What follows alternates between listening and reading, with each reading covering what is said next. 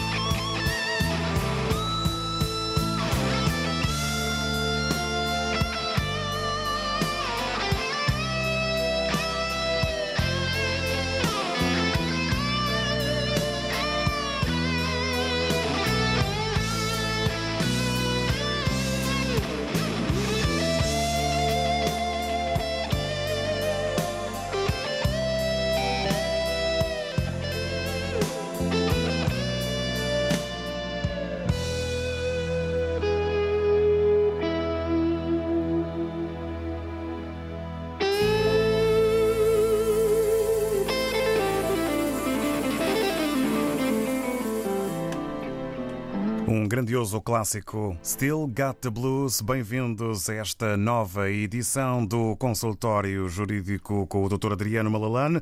O tema hoje eh, é o Decreto-Lei número 308, aprovado em 24 eh, de junho de 1975, que estabeleceu normas sobre a conservação da nacionalidade portuguesa pelos portugueses domiciliados em território ultramarino tornado independente. Muito boa tarde, doutor Adriano Malalane. Eh, boa tarde, David. Boa tarde, os ouvintes. Portanto, hoje no consultório jurídico, de facto, eh, vamos abordar esta matéria do Decreto-Lei número 308-A, barra 75, de 24 de junho de 75. Bom, esta lei é uma lei muito importante eh, na relação entre Portugal e as suas antigas colónias em matéria de nacionalidade portuguesa. Convém hum, explicar o contexto histórico em que esta lei foi aprovada. É uma lei que foi aprovada e entrou imediatamente em vigor.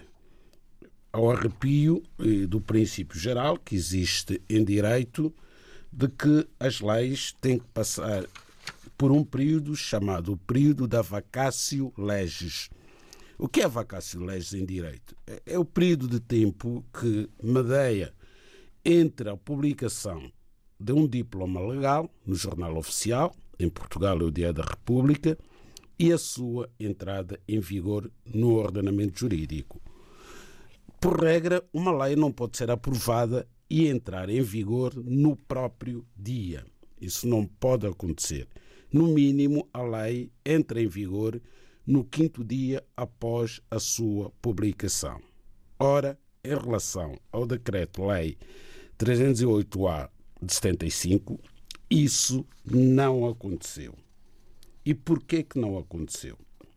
Não aconteceu porque o Estado português quis antecipar-se à independência de Moçambique que foi decretada no dia 25 de junho de 75. Isto é, às zero horas do dia 25 de junho de 1975, quando estava a ser hasteada a bandeira de Moçambique, estava àquela hora a entrar em vigor uma lei que, de forma compulsiva, ao Peleges, por força da lei, retirou a nacionalidade portuguesa aos 10 milhões de moçambicanos que o país tinha.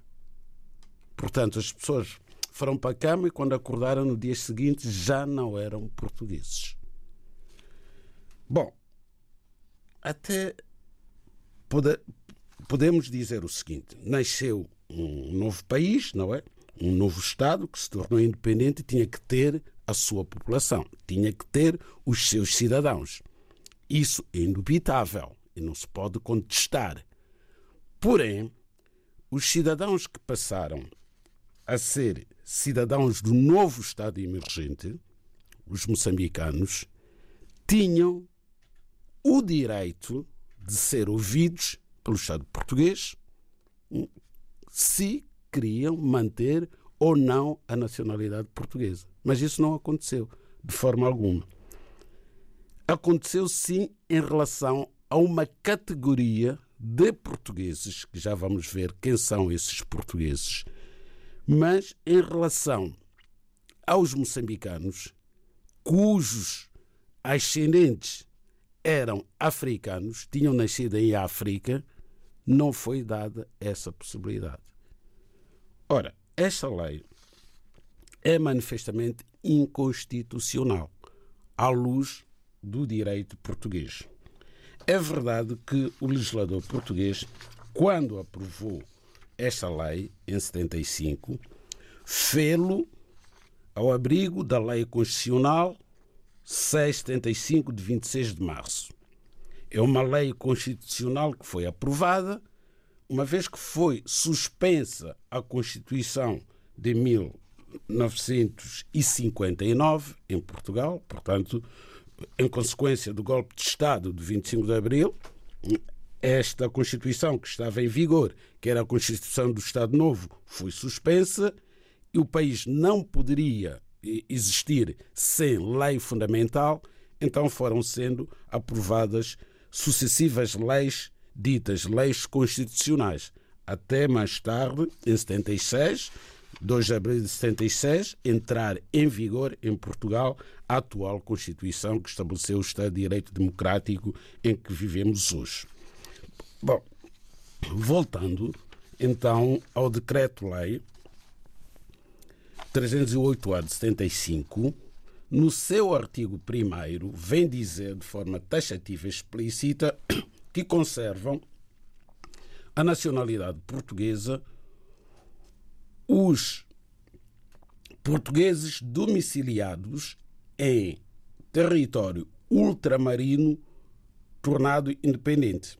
Portanto, os seguintes portugueses. Depois vai enumerar quem são esses portugueses que conservam, conservaram a nacionalidade portuguesa e também eles não foram tidos nem achados. Portanto, Portugal, o Estado português, entendeu que aquela categoria de cidadãos deviam conservar a nacionalidade portuguesa e que outra categoria de cidadãos não devia conservar. Portanto, é a própria lei, e não houve aqui um referendo, não houve aqui uma consulta, que vem dizer que conservam a nacionalidade portuguesa os seguintes portugueses domiciliados em território ultramarino tornado independente, no caso concreto Moçambique.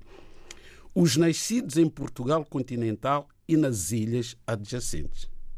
Já está aí uma discriminação com base no local de nascimento. O que a Constituição de 76 vem proibir. No seu artigo 13, vem dizer que ninguém pode ser discriminado em razão do local de nascimento. Bom, numa primeira apreciação, dir-se é o seguinte: ah, a Constituição de 76 ainda não estava em vigor.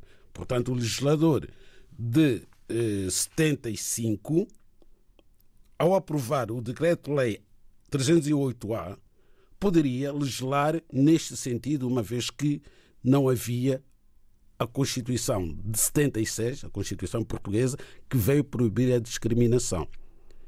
Pode-se aceitar este argumento, mas esse argumento cai por terra porque, ao entrar em vigor a Constituição, existe uma inconstitucionalidade superveniente deste diploma. E vamos continuar a ver outra categoria de portugueses que conservaram a nacionalidade portuguesa. Portanto, aqueles que até a independência do respectivo território, os nascidos em território ultramarino, ainda sob a administração portuguesa.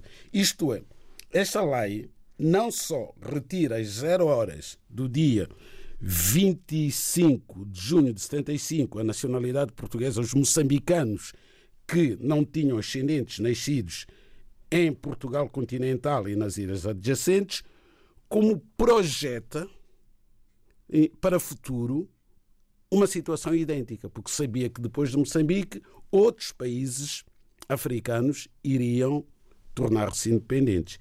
Então, tem na sua linha B que, até a independência do respectivo território, portanto, conservam os nascidos em, em território ultramarino ainda sob administração portuguesa. Por, portanto, salvaguarda os angolanos, os cabo-verdianos, os são tomenses que ainda não se tinham tornado independentes.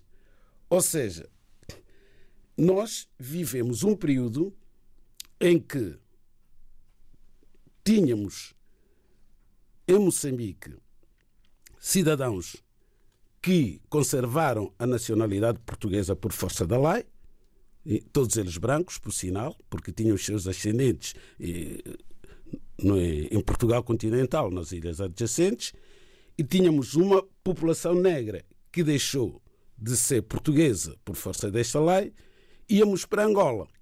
O que é que tínhamos? Todos eram portugueses. Portanto, alguém, por exemplo, que tivesse nascido em Moçambique, portanto, com eh, ascendentes africanos naturais de Moçambique e estivesse temporariamente em Angola, continuavam português em Angola. Mas se voltasse para Moçambique, já não tinha nacionalidade portuguesa. Enfim, entre, entre outras normas deste decreto-lei, que pronto, é, é uma peça jurídica, digamos assim, um diploma legal que não, não, não, honra, digamos assim, a história jurídica portuguesa, que sempre eh, salvaguardou o respeito pela, pelo princípio da igualdade, o princípio da, da, da dignidade do cidadão. Aqui os cidadãos, de facto, não foram ouvidos, não houve nenhuma consulta, de um dia para o outro eh, viram-se desprovidos da nacionalidade portuguesa. E hoje, um cidadão moçambicano, angolano, cabo-verdiano, que nasceu antes da independência do seu respectivo território, se quiser ser português, está sujeito aos mesmos requisitos com um búlgaro, com um romeno, com um ucraniano. Portanto, nem sequer o facto de, no passado, ter sido português o beneficia na aquisição da nacionalidade portuguesa. Ficamos perante a história, o conteúdo e também o percurso do Decreto-Lei 308. Como é que eu posso fazer para me legalizar? Um contrato de trabalho pode ser feito por um dia, pode ser feito por um mês. Existe liberdade na fixação do prazo de duração do contrato de trabalho. Consultório Jurídico. No ar na RDP África até há uma hora de Lisboa e também de Luanda, eh, com a possibilidade natural eh, de eh, poderem contactar a linha RDP África para colocarem as questões que forem do vosso entendimento ao Dr. Adriano Malalane. Podem fazê-lo pelo 21 382 0022. Indicativo é o 00351. Sempre que precisarem, o número é o 21 382 0022. 22 para poderem conversar e um, expor as um, dúvidas e pedidos de esclarecimento ao Dr. Adriano Malalane. Vamos eh, já ao encontro de um eh, primeiro contacto para sabermos todas as condições estão aqui em cima da mesa, por assim dizer, em matéria das telecomunicações. Vamos ver quem é que está do outro lado da linha. Muito boa tarde.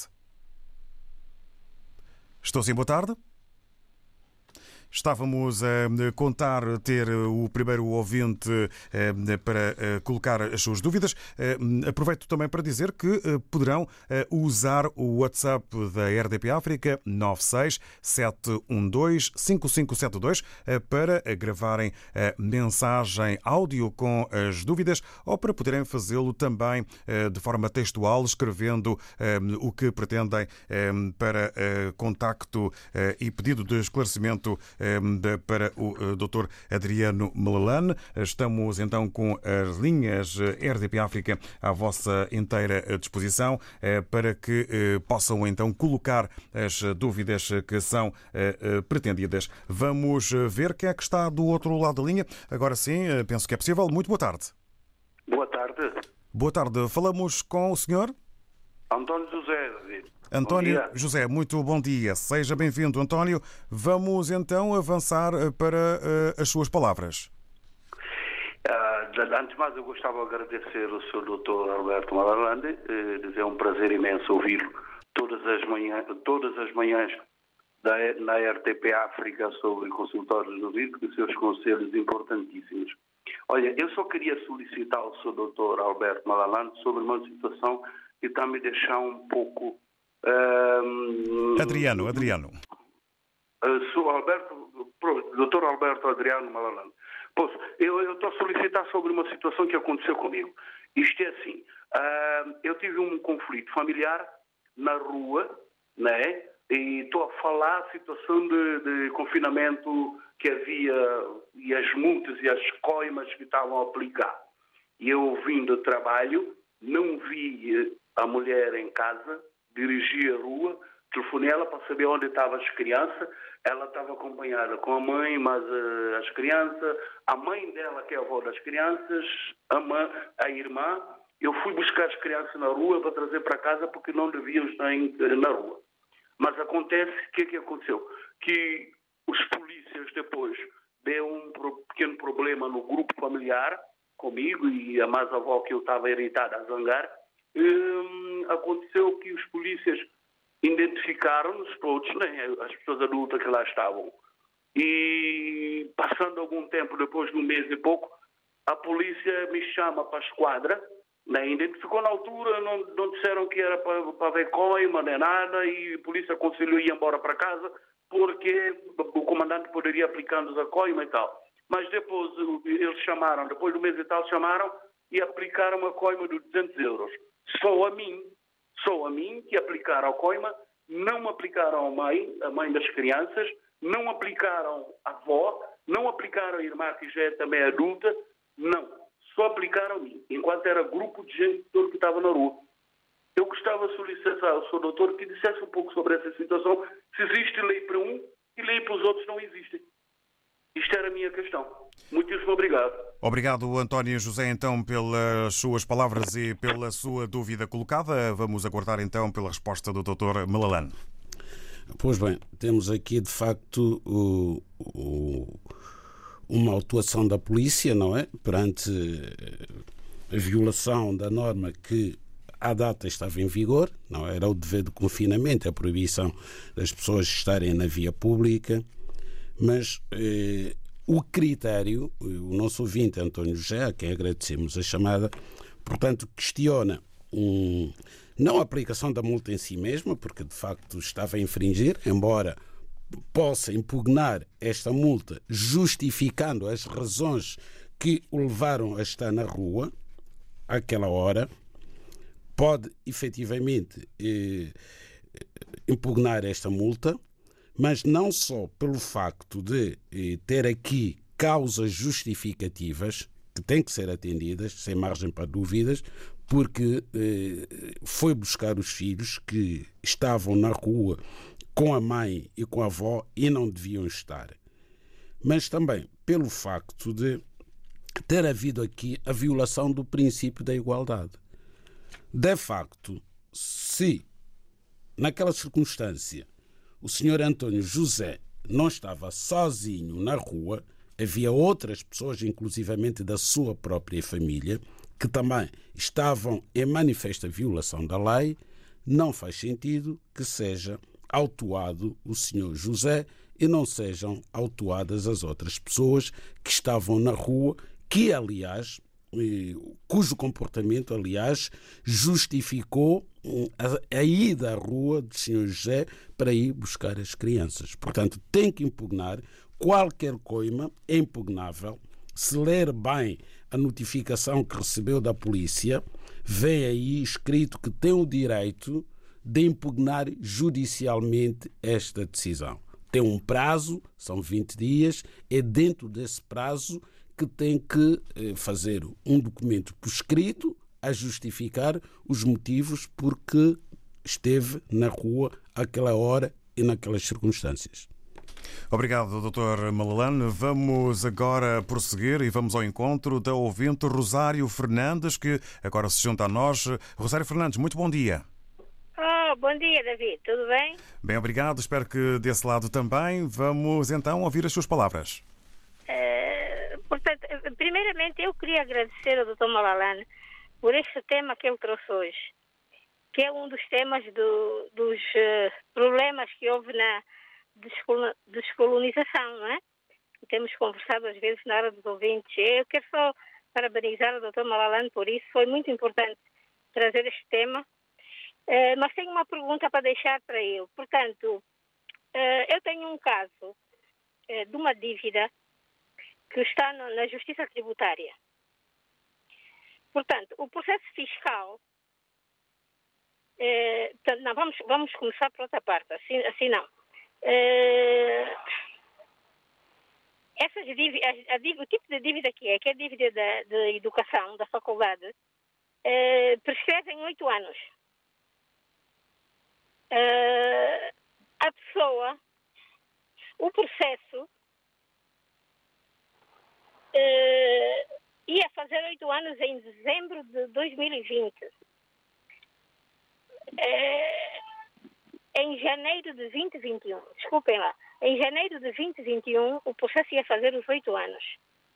Eles entraram com o processo na Justiça Tributária em dezembro de 2020. A pessoa só teve conhecimento que havia o processo em maio de 2021. Portanto, já tinham passado os oito anos.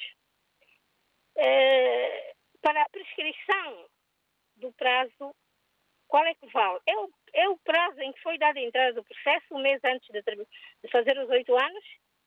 Ou o, o, prazo em que a pessoa tomou conhecimento de, do processo? É só isso que eu queria saber. Obrigada. Bom fim de semana para todos. Muito obrigado, Rosário Fernandes. Para si também um bom fim de semana. Quero então aguardar pelas palavras do Dr. Malalane para um, saber uh, mais sobre o seu caso.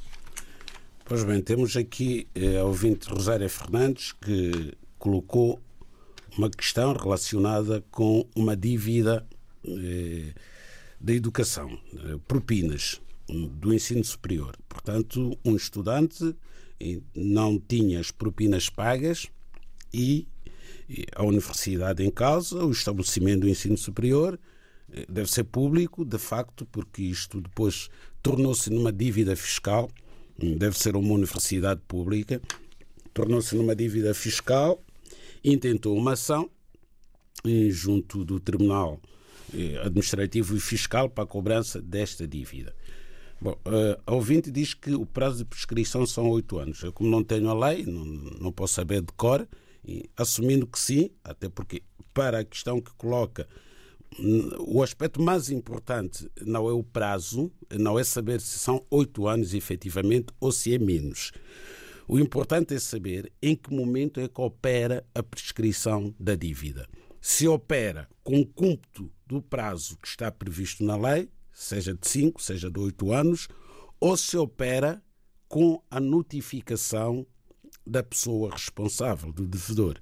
O critério é objetivo. A dívida prescreve quando, desde o momento do seu vencimento, decorre o prazo prescricional previsto na lei, o prazo de prescrição. Se são oito anos e o credor deu entrada ao processo em tribunal antes da dívida completar o prazo de oito anos, a data quando entrou no tribunal não estava prescrita a dívida. Portanto, independentemente de o devedor ter sido notificado mais tarde, numa altura em que já tinha decorrido o prazo de prescrição, o certo é que no momento em que o credor pôs ação em tribunal, a dívida não se encontrava prescrita.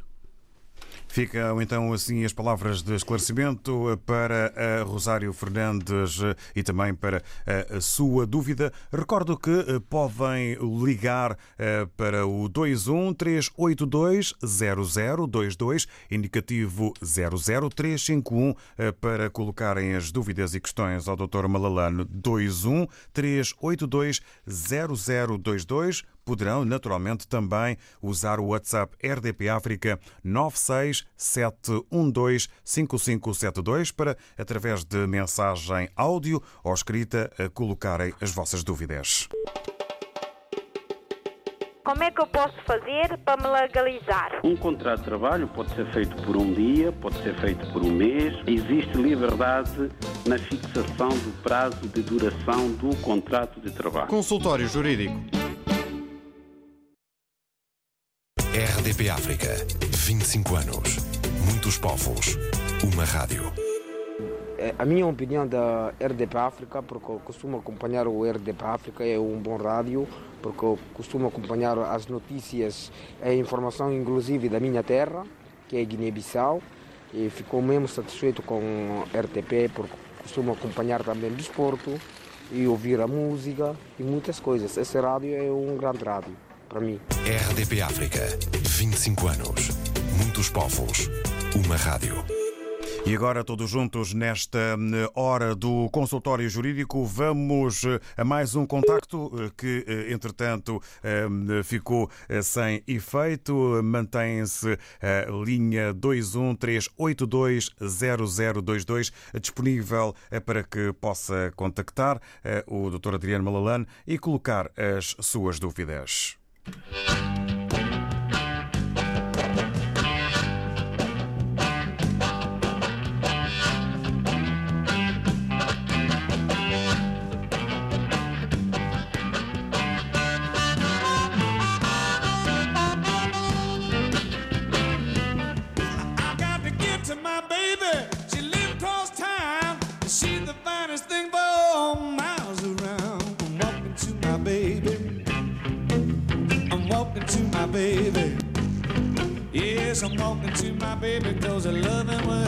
Walking for. I got holes in my shoes and blisters on my feet. I got to get to that woman because she's so sweet. I'm walking to my baby. I'm walking to my baby. Yes, I'm walking to my baby cause I love him worth walking for.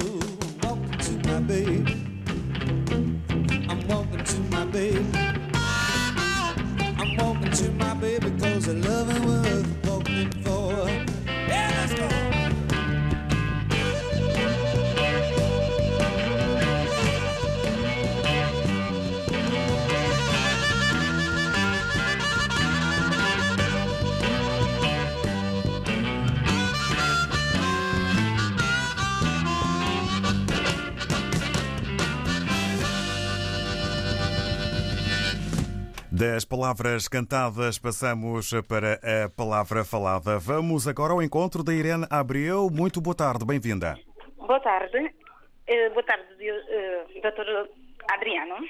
É o seguinte, eu tenho um- uma dúvida e é algo que me está a encafifar. Já ouvi várias vezes o seu programa em relação a vários temas. E um deles foi que em África, a estou a ficar mais pela Angola, que foi colonizada pelos portugueses. Tendo em conta todos, todos os, os africanos que nasceram no tempo do colono, né, quando os portugueses estavam lá, que é que seriam ou que poderiam obter a nacionalidade portuguesa. Só que a minha questão é o seguinte, é que eu informei-me que no tempo do colono não se registavam e só se batizavam. Como é que eu vou ehm, como é que é? Como é qual é a palavra? É que no, no- na certidão do batismo não vem República Portuguesa, só vem o nome da igreja. E como é que eu vou? Completar a informação. desse- Sim, sim, em relação ao. Porque não vem, não vem portuguesa, só vem em registro. Ai, batizado. A minha mãe só tem cédula do batismo, não tem cédula, só tem registro. E ela nasceu no tempo do colono. Como é que eu faço para ter a nacionalidade portuguesa para minha mãe? Diga-nos onde está a sua mãe.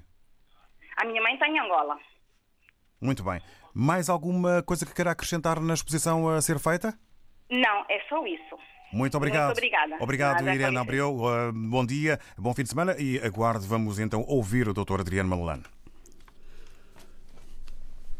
Perante esta, uh, Esta caso. dúvida, exato, da dona Irene Abreu, esta questão é bastante pertinente e ainda bem que ela colocou esta dúvida, porque existe uma informação errada em relação a esta matéria, sobretudo, ultimamente, não sei se terá havido num jornal ou num programa televisivo alguma informação menos bem explicada e há muitos ouvintes de Angola eh, que colocam esta dúvida porque passou a ideia de que qualquer pessoa que tenha nascido antes do 25 de Abril, portanto no período colonial, teria direito à nacionalidade portuguesa.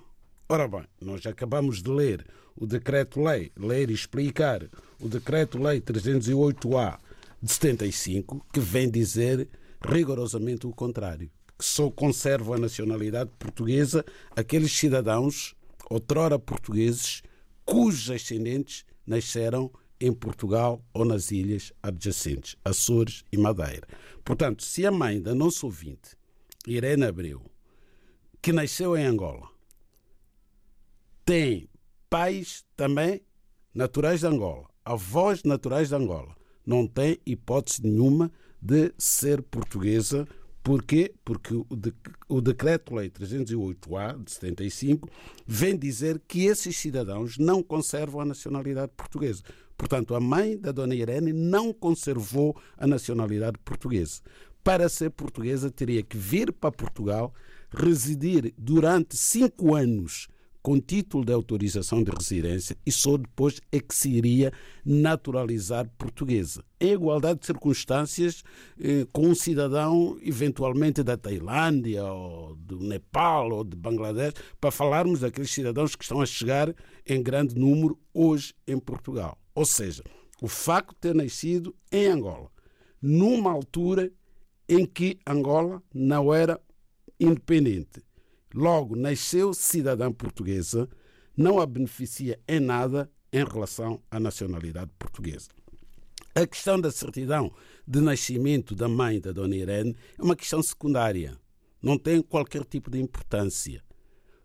Ela tem, de facto, uma certidão de batismo.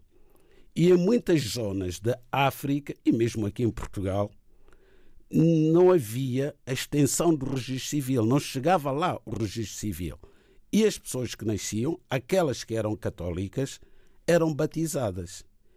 E esse assento de batismo, do qual se extrai a certidão de batismo, vale como certidão de nascimento. Não é pelo facto de não vir ali Estado português ou República Portuguesa. Não. Esse documento é um documento oficial da Igreja Católica que o Estado português reconhece como documento comprovativo do nascimento daquela pessoa.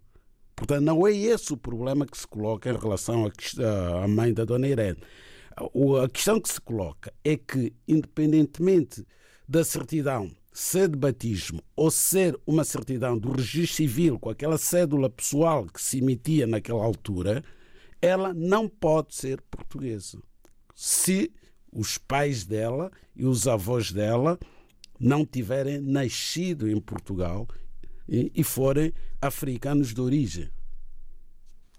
Vamos, entretanto, partir para um outro caso, eh, mais um eh, contacto. Ora, viva muito bom dia ou boa tarde. Estou sim, muito boa tarde. Uh, mais um uh, contacto que, devido a problemas com as telecomunicações, não é possível avançar. Lembro, de qualquer forma, ainda com alguns minutos que temos, que poderão contactar o 21 382 0022, número RDP África, para colocarem o vosso caso, as vossas dúvidas ao Dr. Adriano Malalane. Vamos voltar então ao telefone. Muito boa tarde, bem-vindo. Sim, boa tarde. Muito boa tarde, estamos a falar com. Com a Maria João Guadalupe. Maria João, muito boa tarde. Faça o favor de colocar a sua questão ao Dr. Adriano Malalane. Ok, olha, muito boa tarde, sou Dr. Adriano, uh, sou a Maria João Guadalupe. Eu tenho uma dúvida. Eu vendi um carro uh, em 1900 de, 2009. Passei a declaração de promessa de compra e venda e a senhora dá-me a impressão que ela não trocou de imediato uh, o nome, só alterou salvo era em 2019 e eu recebo uma multa de selo de circulação via verde em 2015. Ora, se eu vendi o carro em 2009, recebo uma multa de 2015 e ela só passou o carro em 2017, eu gostaria de saber como é que eu faço para ela assumir a sua dívida. Maria João Guadalupe, obrigado eh, pelo seu caso aqui exposto. Vamos partir já para a resposta. Obrigado tá e bom fim de semana. Mantenha-se atenta.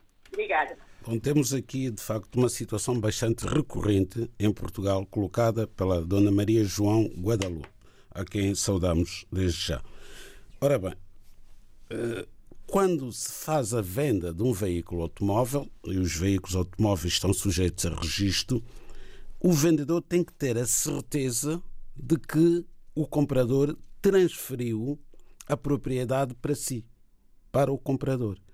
Porque, infelizmente, há pessoas que adquirem um veículo e, não obstante o vendedor ter assinado a declaração de compra e venda, eles não vão ao conservatório do registro automóvel fazer a mudança de nome. Porquê? Porque lhes convém.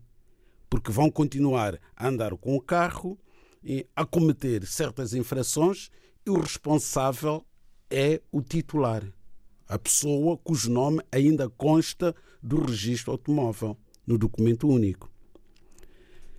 Ora, esta situação causa vários constrangimentos e, para além das multas, pode, no limite, haver um caso extremamente complicado, que são os assaltos. Às vezes fazem assaltos com esses carros que eles adquirem e sabendo que o carro continua em nome do primitivo titular, portanto, ele é que vai ser responsabilizado. Até casos de atropelamento e fuga. Alguém consegue tirar a matrícula e não. Quem vai ser responsabilizado por aquele acidente é a pessoa cujo nome consta do livrete do carro. Então, como é que esta situação deve ser resolvida? É muito fácil. O problema é a inércia das pessoas ou o desconhecimento. Porque se eu vendo um carro e passado um mês, dois meses, posso deslocar-me à Conservatória do Registro Automóvel, tenho a matrícula do carro que eu vendi e vou ver se o carro já está em nome da pessoa que me comprou o carro. Nem é preciso deixar passar dois meses. Vamos estabelecer ali um prazo. A pessoa compra um carro, tem a obrigação de no dia seguinte, na semana seguinte, mudar. Não o faz. Eu vou contactar a pessoa que me comprou o carro e vou lhe dizer o seguinte: ou o senhor muda a matrícula para o seu nome, eu vou dar, ou vou dar este carro como tendo sido extraviado. Portanto, o carro vai deixar de circular. E a pessoa não muda, a pessoa desloca-se à polícia e diz: Olha, este carro foi vendido por mim, mas o adquirente do carro não muda o nome no livrete. Portanto, quero que este carro deixe de circular. Imediatamente deixa de circular, é apreendido pela polícia. O problema fica resolvido. Agora, a senhora tem aqui umas multas da Via Verde de 2015 de um carro vendido em 2009. Repare os anos que passaram. Só em 2019, 10 anos mais tarde, é que houve a mudança de matrícula. Portanto, há o imposto de circulação, que provavelmente não foi pago há estas multas da Via Verde, a pessoa usou a Via Verde quando não tinha direito, não tinha o dístico para passar na Via Verde. Então a senhora só tem que provar, através de uma certidão que pode. Enfim, certidão não, porque se for a pedir a certidão na Conservatória do Registro Comercial, uh, Automóvel, aliás, vai continuar a aparecer o nome da Dona Guadalupe porque só deixou de aparecer em 2019. Portanto, não vai ser fácil a dona Guadalupe provar que não foi ela que usou o carro em 2015. Vai ser extremamente difícil. Mas deve contestar, deve eh, procurar testemunhas, eh, mas não vai ser fácil de provar, porque de facto o carro continua em nome dela até 2019. E a pessoa que fez isto fê-lo de propósito, obviamente, não vai confessar que foi ela que usou o carro nas portagens quando não devia. Obrigado. E agora, já na reta final, eh, penso termos tempo para eh, uma exposição que nos chega via WhatsApp, que nos chega de São Tomé e Príncipe, eh, do Bruno Vera Cruz, que diz ter um familiar, o Sr. António, que nasceu em Angola, mas nunca teve a nacionalidade angolana porque foi muito novo para São Tomé e foi lá onde cresceu e completou os estudos. Atualmente a pessoa reside em Lisboa e já há 10 anos, e ao tentar tratar do processo processo de nacionalidade exigiram certidão de nascimento e registro criminal de Angola. E isso vem atrasando muito o processo de nacionalidade, eh, porque não é tão fácil conseguir estes documentos em Angola. Dito isto, gostaria eh, o Bruno Vera Cruz de saber se há alguma maneira de contornar esta situação. Bom, eh, esta situação que o Bruno Vera Cruz coloca é de um cidadão que nasceu em Angola nasceu em Angola e foi criança para São Tomé e Príncipe. A primeira questão a saber é onde é que foi feito o primeiro registro de nascimento desta pessoa. Já está em Portugal. Se está em Portugal, veio com passaporte. Veio com passaporte de São Tomé e Príncipe ou veio com passaporte de Angola. Se o registro de nascimento deste amigo do Vera Cruz tiver sido feito em São Tomé e Príncipe, só tem que apresentar a certidão de nascimento de São Tomé e Príncipe, que é o país de nacionalidade. Provavelmente até já tem autorização de residência em Portugal, como cidadão de São Tomé e Príncipe. Portanto, a Conservatória do Registro Civil não vai exigir uma certidão de nascimento de Angola, porque exige certidão de nascimento do país de nacionalidade. Não é do país de naturalidade, é do país de nacionalidade. Está em Portugal como cidadão de São Tomé e Príncipe, é essa certidão que terá que ser apresentada. No que diz respeito ao certificado de registro criminal, já é diferente. É diferente porque a lei vem dizer que o requerente de nacionalidade portuguesa deve apresentar o certificado de registro criminal dos países onde viveu. Ora, tendo nascido em Angola, viveu em Angola. Só que saiu criança. Então, esta circunstância tem que ser explicada na Conservatória do Registro Civil. O que significa que este cidadão santomense, provavelmente, que está em Portugal, deve apresentar o quê? Deve apresentar a certidão de nascimento de São Tomé e Príncipe, o certificado de registro criminal de São Tomé e Príncipe e o de Portugal. Em relação ao certificado de registro criminal de Angola, pode justificar a sua não apresentação, dizendo que quando saiu de Angola não podia ter praticado um crime porque ainda era inimputável, porque a idade de imputabilidade criminal são 16 anos de idade. Se ele saiu muito novo, logo não pode ter praticado qualquer crime em Angola. As palavras para o Bruno Vera Cruz por parte do Dr. Adriano Malalane. Como é que eu posso fazer para me legalizar? Um contrato de trabalho pode ser feito por um dia, pode ser feito por um mês. Existe liberdade na fixação do prazo de duração do contrato de trabalho. Consultório Jurídico.